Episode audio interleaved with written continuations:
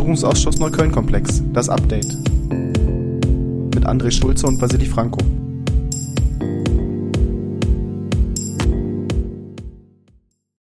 Herzlich willkommen im September 2022. Die Sommerpause ist vorüber und der Parlamentarische Untersuchungsausschuss zur rechtsextremen Anschlagsserie in Neukölln hat wieder seine Arbeit aufgenommen.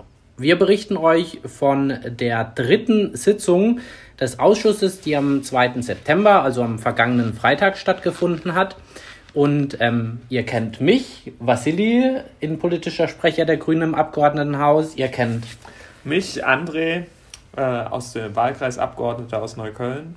Und wir haben heute noch einen ganz besonderen Gast, weil ich konnte gar nicht an der Sitzung teilnehmen, aber wir haben auch glücklicherweise StellvertreterInnen und eine ist heute hier. Du warst auch bei der Sitzung. Wer bist du denn? Ich bin Susanna Kahlefeld. Ich bin im Norden Neuköllns im Wahlkreis 2 direkt gewählt, jetzt das dritte Mal und ich gehöre so ein bisschen zu den Dinosauriern, die die ähm, Anschläge live und in Farbe damals mitbekommen hat. Und deswegen freut es mich total, dass ich wenigstens stellvertretend für Vasi äh, teilnehmen durfte. War auch sehr spannend.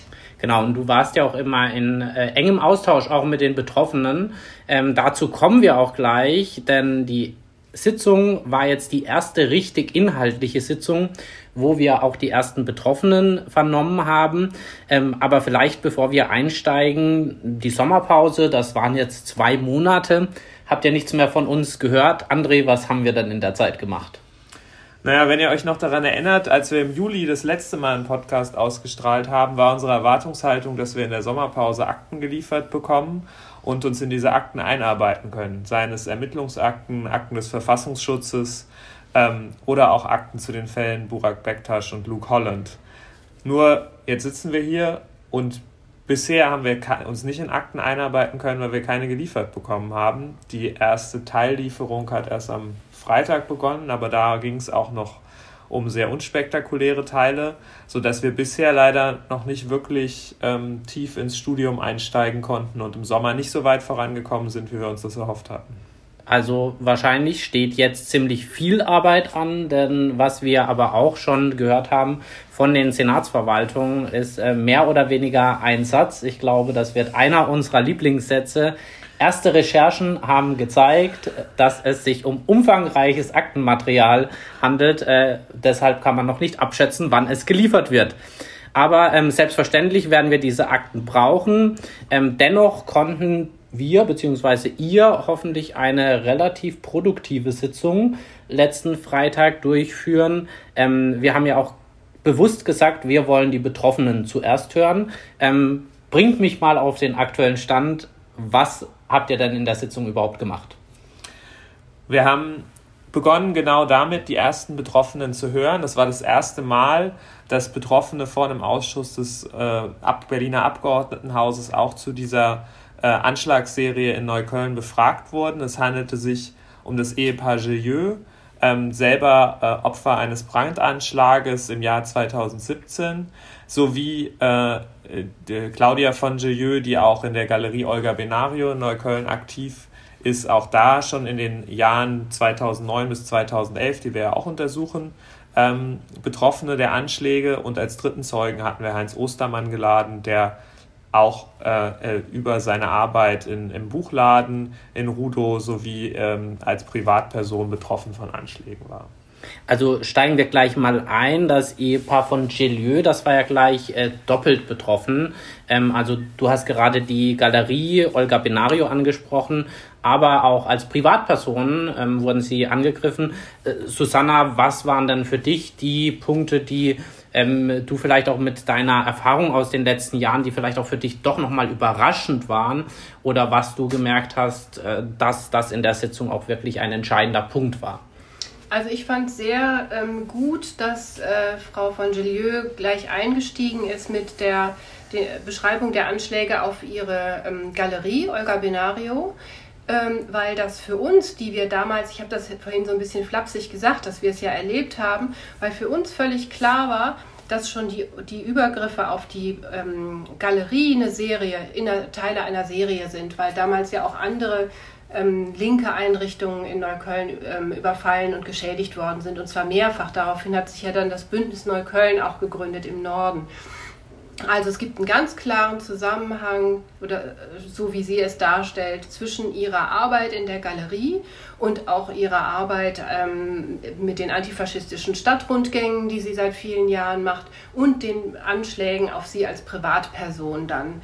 Und das ist sehr, sehr deutlich geworden ähm, in der Befragung und es war ähm, frappierend, das nochmal so komprimiert jetzt in, in, dieser, in dieser Befragung in der kurzen Zeit nochmal zusammengefasst zu, ähm, zu bekommen.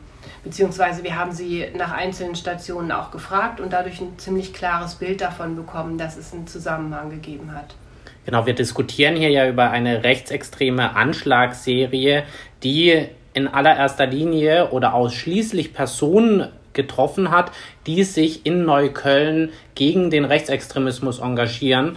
Und da hat man jetzt ja auch gesehen, dass das Ehepaar von Gelieu da nicht nur vereinzelt betroffen war, sondern eigentlich durchgehend, sogar seit den 80er Jahren immer wieder mit Rechtsextremistinnen und Rechtsextremisten konfrontiert war.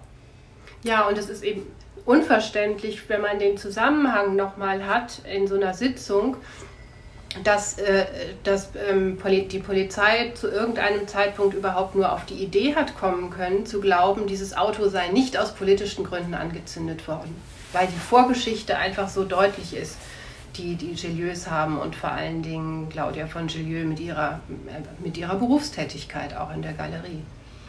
Genau, du hast äh, darauf hingewiesen, die Galerie Olga Benario ist seit den 80ern über ihre Arbeit immer wieder auch betroffen. Und trotzdem hat uns Claudia von Gelieu eindrucksvoll geschildert, wie in den Jahren 2008 bis 2011, wenn es rechtsextreme, eindeutig rechtsextreme Schmierereien gab, beispielsweise die Polizei im zuständigen Abschnitt teilweise die Anzeigen nicht aufnehmen wollte, von dummen Jungenstreichen gesprochen hat, also eine völlige Bagatellisierung der Straftaten vorgenommen hat, die hier vorlagen und auch des, des politischen Hintergrunds, der damit verbunden war und der auch damals schon eindeutig war. Und das ist, glaube ich, für uns auch relevant, weil bis heute der Zeitraum der von rund um 2009 bis 2012 nicht als Serie untersucht wurde von der Polizei, sondern alle Sonderkommissionen, die später gekommen sind, immer erst ab 2016 eingestiegen sind und da die, den Neukölln-Komplex quasi definieren.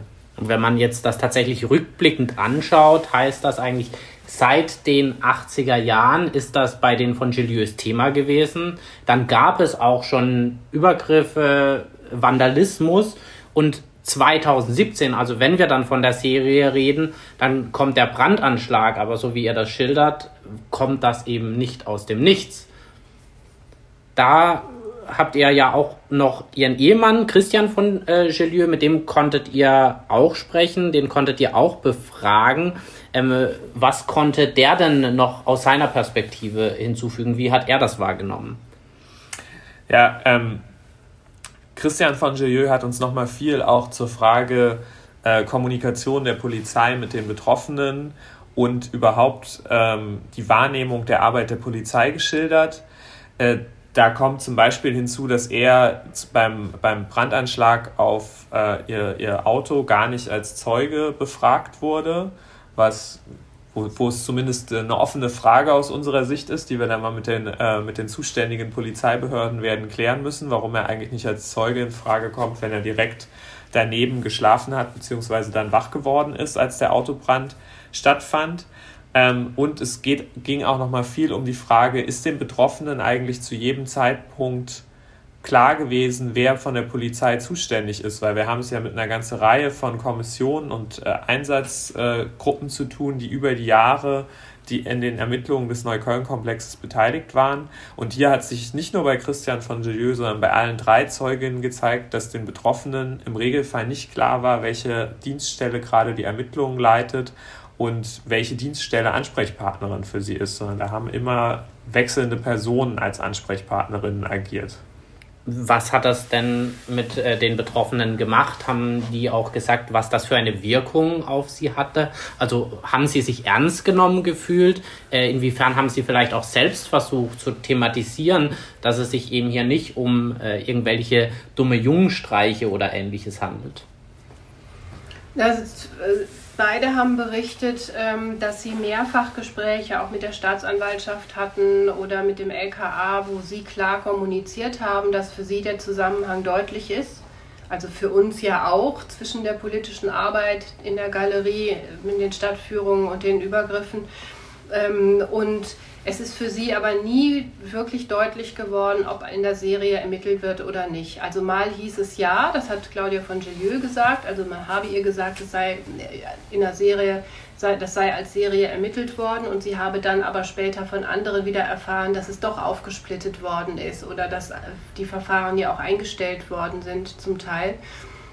Es war diese Unklarheit, wann die, eigentlich was gesagt worden ist und von wem ähm, ist in der Befragung nochmal sehr, sehr deutlich geworden. Also wir sprechen hier auch immer so selbstverständlich über den Begriff Serie, aber das, was ich von euch jetzt höre oder was die Zeuginnen berichtet haben, also so richtig Serie, das kam dort nicht an oder es ist auch irgendwie unklar, was jetzt die Polizei und die Ermittlungsbehörden tatsächlich als Serie definiert haben. Also ich glaube, hier werden wir auf jeden Fall nochmal nachhaken müssen. Ja, und äh, im Kontext dieser beschriebenen Unklarheit, wer eigentlich zuständig ist, ging damit natürlich auch ein Vertrauensverlust einher, dass man gemerkt hat, okay, es ist irgendwie, es gibt, gibt kein Interesse daran, uns dauerhaft ähm, auf den aktuellen ähm, oder auf den aktuellen Stand der Ermittlungen zu bringen, respektive dauerhaft uns als Betroffene auch eng zu betreuen, sondern es ist eher mehr so ein, äh, so ein ja, eine Pflichtaufgabe, der man nachgeht. Ähm, und das haben auch alle drei Zeuginnen geschildert, dass das äh, große Herausforderung für sie war in den letzten Jahren, diesen Umgang äh, von der Polizei mit ihnen zu erleben. Das merken wir grundsätzlich im Bereich, wenn wir über die politisch motivierte Kriminalität reden, über den Rechtsextremismus, wie wichtig es eben auch ist, von der Behörde klar mit den Betroffenen, mit den Opfern zu kommunizieren, weil es gibt ja auch nichts Schlimmeres, wenn man sich gerade im antifaschistischen Engagement dann plötzlich so alleine gelassen fühlt. Äh, dieser Eindruck kann zumindest entstehen. Es ist ja hier sogar noch schlimmer. Es gab ja diese ähm, EG Rex, ähm, zu der äh, viele der Betroffenen ähm, relatives Vertrauen hatten, mit denen wir auch in diesem Bündnis zusammengearbeitet haben, was ja entstanden ist, als die ersten Anschläge äh, auf die äh, Galerie und die anderen Einrichtungen sind. Diese, äh, diese Einheit ist ja aufgelöst worden. Das führte zu, schon mal zu einem Vertrauensverlust. Das hat keiner von uns verstanden, warum der damalige Innensenator Henkel diese Einheit aufgelöst hat von Leuten, die relativ gut waren. Dann wurde eine neue Einheit eingerichtet von Henkel und da waren von dann Geisel. Äh, von Geisel, stimmt, richtig, genau. Und da waren dann aber Leute dabei, die selber Straftaten begangen haben. Also man, das, der Vertrauensverlust äh, äh, ist wirklich sehr gut nachvollziehbar, wenn man sich die verschiedenen ähm, Fehler oder ja, Fehler anguckt, die da gemacht worden sind von Seiten der Politik. Da bin ich äh, froh, dass es dir auch so geht. Also ich habe zwar bisher auch äh, alles, was öffentlich verfügbar ist, dazu gelesen, aber so richtig, wann ist es die Ermittlungsgruppe, wann ist es die besondere Aufbauorganisation und äh, warum gab es diese ganzen Umgruppierungen, welchen Zweck haben die verfolgt? Ich glaube, da müssen wir auch noch mal genauer hinschauen, auch weil das ja auch einmal nicht nur dazu führen kann, dass die Kommunikation mit Betroffenen schlechter wird oder komplett abbricht, sondern auch, was, da stellt sich auch die Frage, was wird denn weitergegeben und was nicht und ähm, welchen Eindruck vermittelt dann auch die Ermittlungsbehörde oder die zuständigen Ermittler äh, in gerade, was sie denn tatsächlich tun. Und das scheint ja zumindest den Betroffenen in der Hinsicht nicht wirklich klar gewesen zu sein. Ja, den Eindruck musste man auf jeden Fall gewinnen am Freitag und wir werden ja jetzt noch in den kommenden Sitzungen auch weitere Betroffene haben und ich vermute, dass genau diese Frage der Kommunikation und des Umgangs äh, der Polizei mit den jeweiligen Betroffenen da auch eine große Rolle spielen wird. Ihr hattet ja dann auch noch einen dritten Zeugen, äh, Heinz Ostermann. Du hast gesagt, das ist Buchhändler. Ähm, was hat denn der mit der Anschlagsserie zu tun? Der Heinz Ostermann äh, ist äh, seit vielen Jahren, ähm, wie wir im Rahmen der Ver Vernehmung erfahren haben, seit 15 Jahren, ins, äh, zumindest ist bald, steht bald das Jubiläum an, in Rudo Buchhändler und hat, äh, ist in, mit einer Aktion ins, äh, ins, in den Fokus der rechtsextremen Szene geraten. Er hat zusammen mit anderen Buchhandlungen in Neukölln 2016 gesagt, der Aufstieg der AfD, den finden wir bedrohlich und dagegen müssen wir was tun und hat eine Lesereihe gegen Rechtspopulismus und Rechtsextremismus organisiert. Und im Kontext der Lesung in seinem Buchladen war dann auch der erste Anschlag auf ihn, nämlich eine eingeworfene Fensterscheibe äh, in der Buchhandlung. Kurz danach hat sein Auto vor der Buchhandlung gebrannt und ähm, dann knapp anderthalb Jahre müssten das sein später hat ein zweites Mal sein Auto gebrannt. In derselben Nacht, in der auch das Auto von Ferhat Kotschak angezündet wurde, wurde auch das Auto von Heinz Ostermann erneut angezündet. Er ist hier also A, mehrfach Betroffener, aber zeigt eben auch den, den klaren Seriencharakter schon auf, ähm, weil man sieht, dass immer wieder dieselbe Person äh, hier ins, ins, ins, äh, in, in den Fokus der rechtsextremen Szene gerät und diese Taten über mehrere Jahre auch zusammen einen Zusammenhang haben. Aber da wird jetzt doch hoffentlich die Polizei wachsam gewesen sein und alle Alarmglocken sind aufgeschrillt. Äh, vor allem der Zeitraum, alles nah beieinander, immer wieder die gleiche Person. Ein Bezug ist auch erkennbar, oder? Bei den Autobränden ja. Bei, dem erst, bei der ersten eingeworfenen Fensterscheibe mussten wir erfahren, dass es beispielsweise keine Spurensicherung gab mit Verweis auf die Wetterverhältnisse ähm, dass sich eine Spurensicherung nicht lohnen würde. Und auch da war der Zusammenhang zu der, zu der Buchlesung eigentlich schon erkennbar. Es hatte, hatte vorher auch mehrere AfDler gegeben, die bewusst versucht hatten, in, Buch, äh, in diese Lesereihe zu Veranstaltungen reinzugeben und denen, den, der, denen der Zugang verwehrt worden war. Ähm, also dass, dass, einen, dass es einen Fokus der rechten und rechtsextremen Szene auf diese Lesereihe gab, war eigentlich klar und hat hier aber zum Beispiel nicht dazu geführt, dass eine Spurensicherung erfolgt ist am Tatort. Mhm, und es ist noch ein wichtiger Aspekt da deutlich geworden, nämlich, dass man, ähm, das hat auch Claudia von Gillieu ein paar Mal gesagt, ähm, dass wir, dass, die, dass wir nicht erfahren haben oder dass die Zeuginnen auch nicht erfahren haben, die Betroffenen nicht, was die Polizei eigentlich wusste und ob sie sie hätte vorwarnen können. Herr Ostermann hätte ja er weiß nicht, ob die Polizei ihn hätte vorwarnen können und es nicht getan hat. Da kann man sich ja auch noch mal anschauen. Wir haben ja eine gefestigte rechtsextreme Szene in Neukölln. Also die Tatverdächtigen waren wieder damals, äh, heute erst recht äh, nicht, sind sie unbekannt. Und André, du hast gerade auch nochmal die AfD angesprochen. Das, äh, wir hatten es ja, glaube ich, schon mit ganz am Anfang, dass wir auch die AfD mit in den Fokus nehmen. Und was, glaube ich, da auch nochmal sehr wichtig ist, zu der Zeit, über die wir ja reden, waren ja auch die Tatverdächtigen oder zumindest einige der Tatverdächtigen gleichzeitig in der Neuköllner AfD aktiv. Also es kann, kann man durchaus auch annehmen, dass es da zumindest eine Art Informationsaustausch ähm, gab oder diese Aktion nicht aus dem Nichts kam.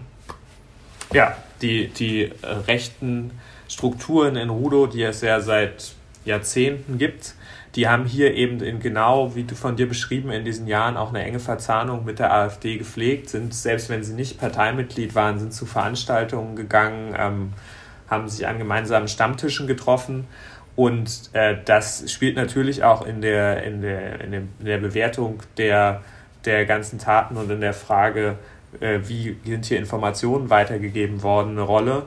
Ähm, ein Fokus, den Heinz Ostermann noch gemacht hat, weil Susanna angesprochen hat, konnten, hätten die äh, Betroffenen gewarnt werden können, ist eben genau dieser zweite Anschlag auf sein Auto in derselben Nacht, ähm, wo es bei Ferhat, wo bei Kotschak der Anschlag stattfand, weil wir wissen ja aus dieser Zeit, dass es eine intensive Observation und Überwachung der Tatverdächtigen gab und dass bei Ferhat Kotschak eben eine Warnung hätte erfolgen können, die nicht erfolgt ist. Und da stellt sich natürlich die Frage, war das, hätte das im Fall Ostermann auch passieren können? Und gab es da auch solche Informationen aus den Observationen, die erfolgt sind?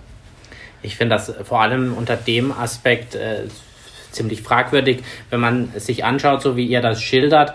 dass erstens waren es keine kleinen Straftaten. Es zweimal Brandstiftung, zweimal äh, auf dieselbe Person und darum herum auch die kleineren Straftaten, wobei kleinere Straftaten, äh, ich möchte auch nicht, dass meine Fensterscheibe von Rechtsextremen eingeschmissen wird.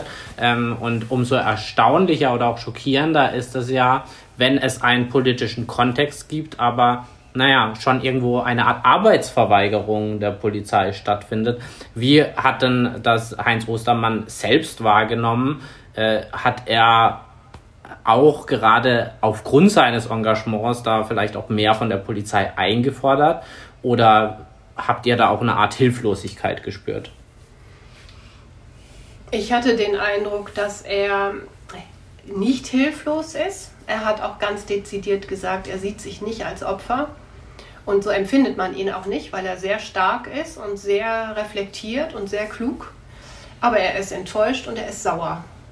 Ähm, und das finde ich ganz zu Recht, weil ähm, er, so wie er uns das dargestellt hat, sehr klar kommuniziert hat mit der Polizei und auch mit Ermittlungsbehörden, mit denen er zu tun hatte. Und er hat auch ähm, er hat auch die Ermittlungen zunächst mal positiv gesehen. Ähm, also er hat das sehr bewusst alles verfolgt, was da passiert äh, ist auf Seiten von Polizei und Sicherheitsbehörden und hat dann aber festgestellt, ähm, dass äh, es nicht adäquat behandelt wird. Also nicht wirklich als Serie, nicht wirklich in einem politischen Kontext, dass er nicht informiert wird und vor dem Hintergrund, dass er eben da sehr klar ist und auch super gut Auskunft geben konnte, ist, äh, ist sein Ärger und seine Enttäuschung äh, gegenüber den Sicherheitsbehörden hat für mich ein ganz hohes Gewicht und wir müssen den einzelnen Punkten, die er uns in der, in der Befragung dann auch nochmal ähm, genannt hat, um zu belegen, woher seine Enttäuschung kommt und seine, ähm, ja, sein Sauersein, ähm, dem müssen wir jetzt als nächstes auf jeden Fall nachgehen. Er hat uns da eine ganze Menge Material geliefert. Also werden wir da einiges noch zu fragen haben, insbesondere in Richtung der Sicherheitsbehörden. Ähm, haben die Zeuginnen in der ersten Sitzung denn auch gesagt, was sie von dem Ausschuss erwarten oder welche Erwartungen sie an, an uns als PolitikerInnen oder jetzt auch nochmal ganz spezifisch an die Ermittlungsbehörden haben? Ich glaube, ein, ein Punkt der Erwartung war, das wurde ja im Vorfeld auch des Ausschusses geäußert und dem tragen wir jetzt auch Rechnung damit, dass wir so begonnen haben, wie wir begonnen haben, ist den Betroffenen Gehör zu schenken und deren Perspektive als Ausgangspunkt, Susanne hat es gerade beschrieben, deren Hinweise auf das, was da falsch gelaufen ist, mit aufzunehmen und dann an uns als PolitikerInnen die Erwartung politisch aufzuklären, was hätte an welchem Punkt anders laufen müssen und was hätte besser laufen müssen. Warum ähm, hat die Staatsanwaltschaft so lange noch die Ermittlungen als Einzelfälle betrachtet, obwohl die Polizei sie längst als Serie betrachtet hat? Warum hat es aber auch bei der Polizei so lange gedauert, dass sie als Serie betrachtet werden? Wurden Strukturen, äh, rechtsextreme Strukturen ausreichend in den Fokus genommen? Ähm, und wurden da auch die Hinweise, die es durchaus äh, vor Ort aus der Nachbarschaft etc. gab, ausreichend äh, berücksichtigt, da nochmal den, den Fokus raufzulegen, was, was braucht es an politischen Veränderungen in den Sicherheitsbehörden, um in Zukunft antifaschistisches Engagement besser zu schützen, Betroffene besser zu schützen ähm, und solche Taten schneller aufzuklären. Ich glaube, das ist auch eine ganz große Chance dieses Untersuchungsausschusses, wenn wir auch zum Beispiel Lehren aus den NSU-Untersuchungsausschüssen ähm, äh, ja, äh, wählen wollen, dann ist das ja definitiv eine, dass wir bisher viel zu wenig auf die Netzwerke geschaut haben. Also auch wer handelt aus welchen Motiven und dass das nicht diese Einzelfälle oder diese einzelnen Taten, die völlig aus dem Kontext gerissen sind, sondern dass da durchaus sehr, sehr viele Zusammenhänge bestehen. Und ich glaube, das muss man genauer in den Blick nehmen, insbesondere was überhaupt eine Serie ist was da alles drunter fällt und wer wann was wusste. Also auf jeden Fall noch viel zu tun. Noch ein kurzer Ausblick. Am 16. September ist die nächste Sitzung. Da machen wir weiter. Mit was? Wir haben wieder zwei Brandanschläge äh, auf der Tagesordnung in Form von Betroffenen. Und zwar der eben von mir schon häufig erwähnte Ferhat Kotschak, der eben auch 2018 ähm, Betroffener eines Brandanschlages auf sein Auto geworden ist und Detlef Fendt, ein Gewerkschafter aus Neukölln, auch bei ihm ein Brandanschlag auf das Auto. Und wir werden beide eben auch zu den Fragestellungen, die wir heute schon diskutiert haben, befragen. Wie war der Umgang der Sicherheitsbehörden? Wie wurde Tatortarbeit gemacht? Und ähm, welche Informationen oder wie sind Sie mit der Lage umgegangen?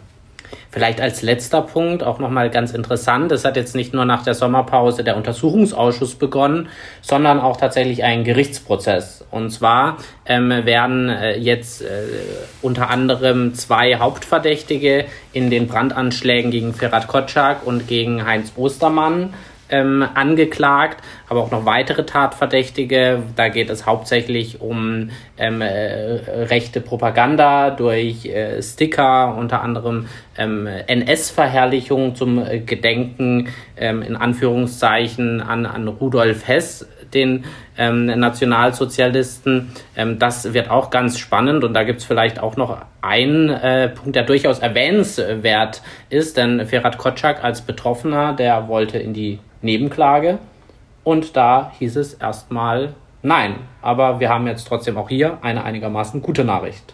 Ja, das Landgericht hat diese Frage nochmal behandelt und hat die Nebenklage von Ferhat Kotschak jetzt zugelassen, weil sie aufgrund der Schwere des Brandanschlags äh, durchaus auch gewürdigt haben, dass eben auch Gefahr für das Menschenleben hier bestanden haben könnte, bestanden hat und juristisch eben auch schwerere Tatdelikte in Frage kommen, die eine Nebenklage rechtfertigen. Also auch da wird es parallel zum Untersuchungsausschuss ähm, weitere, eine weitere Behandlung der Serie geben, wenn auch nur eingeschränkt. Und gleichzeitig hatten wir ja auch noch einen Vorfall, den wir in diesem Ausschuss auf jeden Fall auch noch aufgreifen müssen, denn es ist mal wieder etwas passiert, was nicht hätte passieren sollen. Ja, wir haben ähm, aus den Medien erfahren, äh, dass es äh, in dem Kontext auch dieses Strafverfahrens ähm, durch, äh, von Seiten der Polizei Observationen gab. Observationen bei einem Mitglied der linken Szene. Und äh, bei diesen Observationen wurden äh, Rechtsextreme dabei beobachtet, wie sie Drohungen auf seinen, ähm, äh, auf seinen Hauseingang geschmiert haben. Und diese äh, Videoaufnahmen wurden aber in den Ermittlungen ganz viele Jahre lang nicht beachtet, nicht verwendet. Liegen gelassen. Einfach hat man sich nicht angeschaut. In der ganzen Frage, in der jetzt der, ähm, diese Straftatenserie nochmal aufgerollt wurde, hat man gemerkt, ach, da sind ja Rechtsextreme, die kennen wir ja. Die schmieren da Hakenkreuze an die Wände. Äh, vielleicht könnte das doch eine relevante Information sein. Äh, in der Anklage ist das jetzt kein Thema, aber wir werden das auf jeden Fall mitnehmen. Genau. Mhm. Dann vielen Dank euch und bis zum nächsten Mal.